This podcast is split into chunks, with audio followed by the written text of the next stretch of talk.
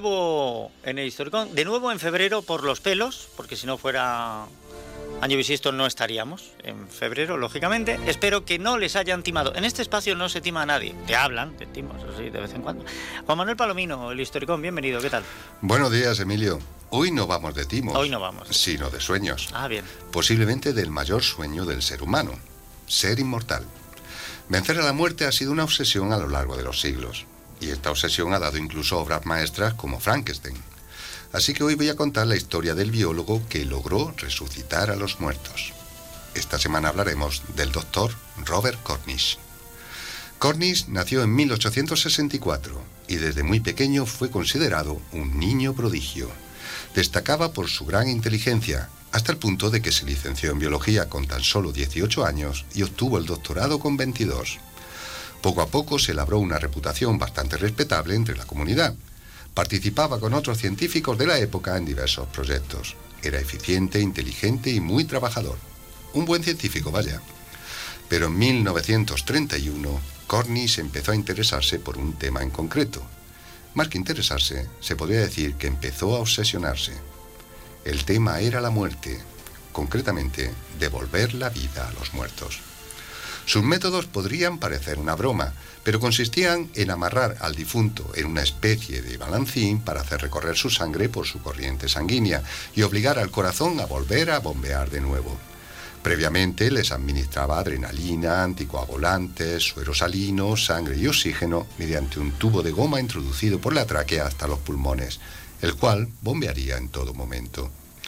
Para sus experimentos no servía cualquier cadáver. Tenía que ser un cuerpo fresco y sin traumatismos o muerte violenta. Los cadáveres por ahogamiento, ataque cardíaco o electrocución eran los más apropiados para dicho experimento. A pesar de intentarlo con denuedo, no tuvo ningún resultado con cadáveres humanos, así que decidió dar un paso atrás y probar con perros.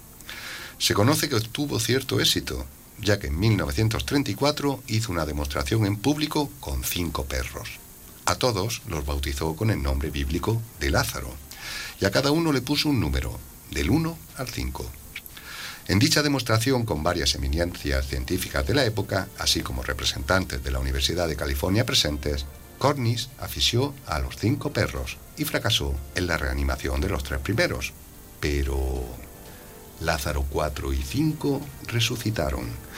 Y no solo eso, sino que sobrevivieron nueve meses más. Podría pensarse que la demostración fue un éxito, sin embargo, dos factores hicieron que no fuera así.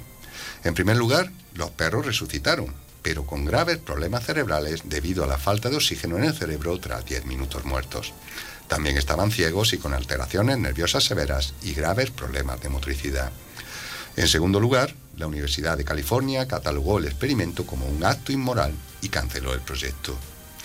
La prensa del país criticó a Cornish y a sus métodos y lo calificaron como un sádico por matar a perros y usarlos en sus experimentos.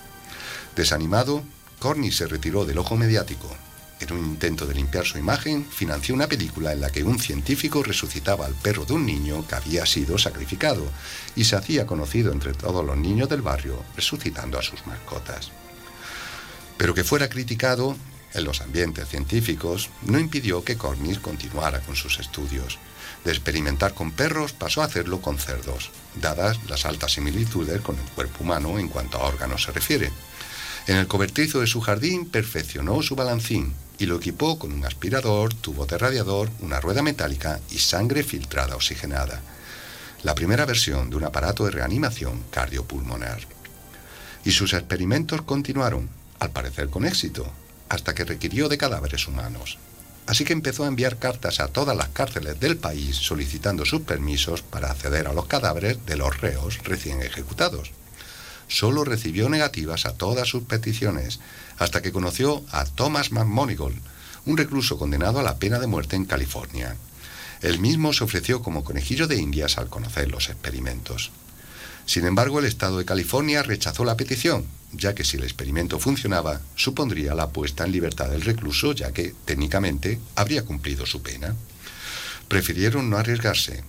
Finalmente Cornish desistió de su afán por encontrar un cadáver fresco reciente y su nombre, poco a poco, cayó en el olvido.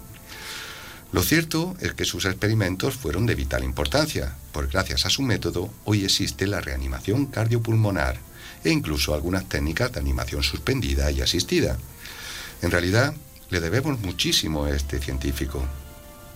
Uno de los grandes sueños de la humanidad es la inmortalidad.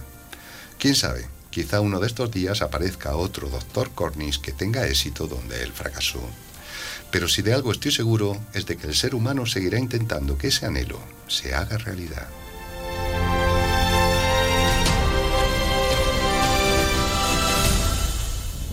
Habías dicho al principio que no iba de timos hoy. Es que no era un timo, consiguió resucitar. Bueno, Perros, bueno, De aquella manera. pero bueno, vale, bueno, sí, vale, venga, vale, va, te lo voy a aceptar. Ahora me queda claro una cosa. ¿Mm? Eh, seguramente Stephen King conoció esta historia. Sin duda, porque en Estados Unidos es muy conocida. Bien, pues, pues sí, la debió de conocer porque em, la película que financió este hombre es la base para Cementerio Viviente, Cementerio de Mascotas. Sí, sí, sí. entierra al perro, el perro vuelve de aquella manera, Sí. y entonces entierra a la madre y vuelve de aquella manera. El toque Stephen King es que vuelven, pero siendo aquella malvados. manera. Siendo malvados. De en manera. el caso de este hombre, volvían, pero claro. De aquella manera también. o sea, es, decir, Sí. es que desde la descripción de aquella manera cabe mucho. Sí. Lo, lo bonito de- en efecto, sí. Lo ¿Qué que pasa tiene? que, bueno, son de maneras distintas, pero sí, de aquella manera, sí. Ya, bueno, pues eh, no hace tanto que estuvimos hablando de, una, de un bombardeo ¿Mm? que, que, eh, un agente venenoso se convierte en tratamiento para el cáncer y ahora un experimento de resurrección fallido que nos lleva a la reanimación cardiopulmonar. Vale que sí. Hay que ver cómo avanza la ciencia, ¿eh? Sí, a golpe de aquella manera. A golpe de aquella manera. Bueno, que pases buena semana. Igualmente, Ya en siete días nos vemos ya en marzo. de aquella manera. Ya en marzo, sí. A la sé bueno. Y tú también.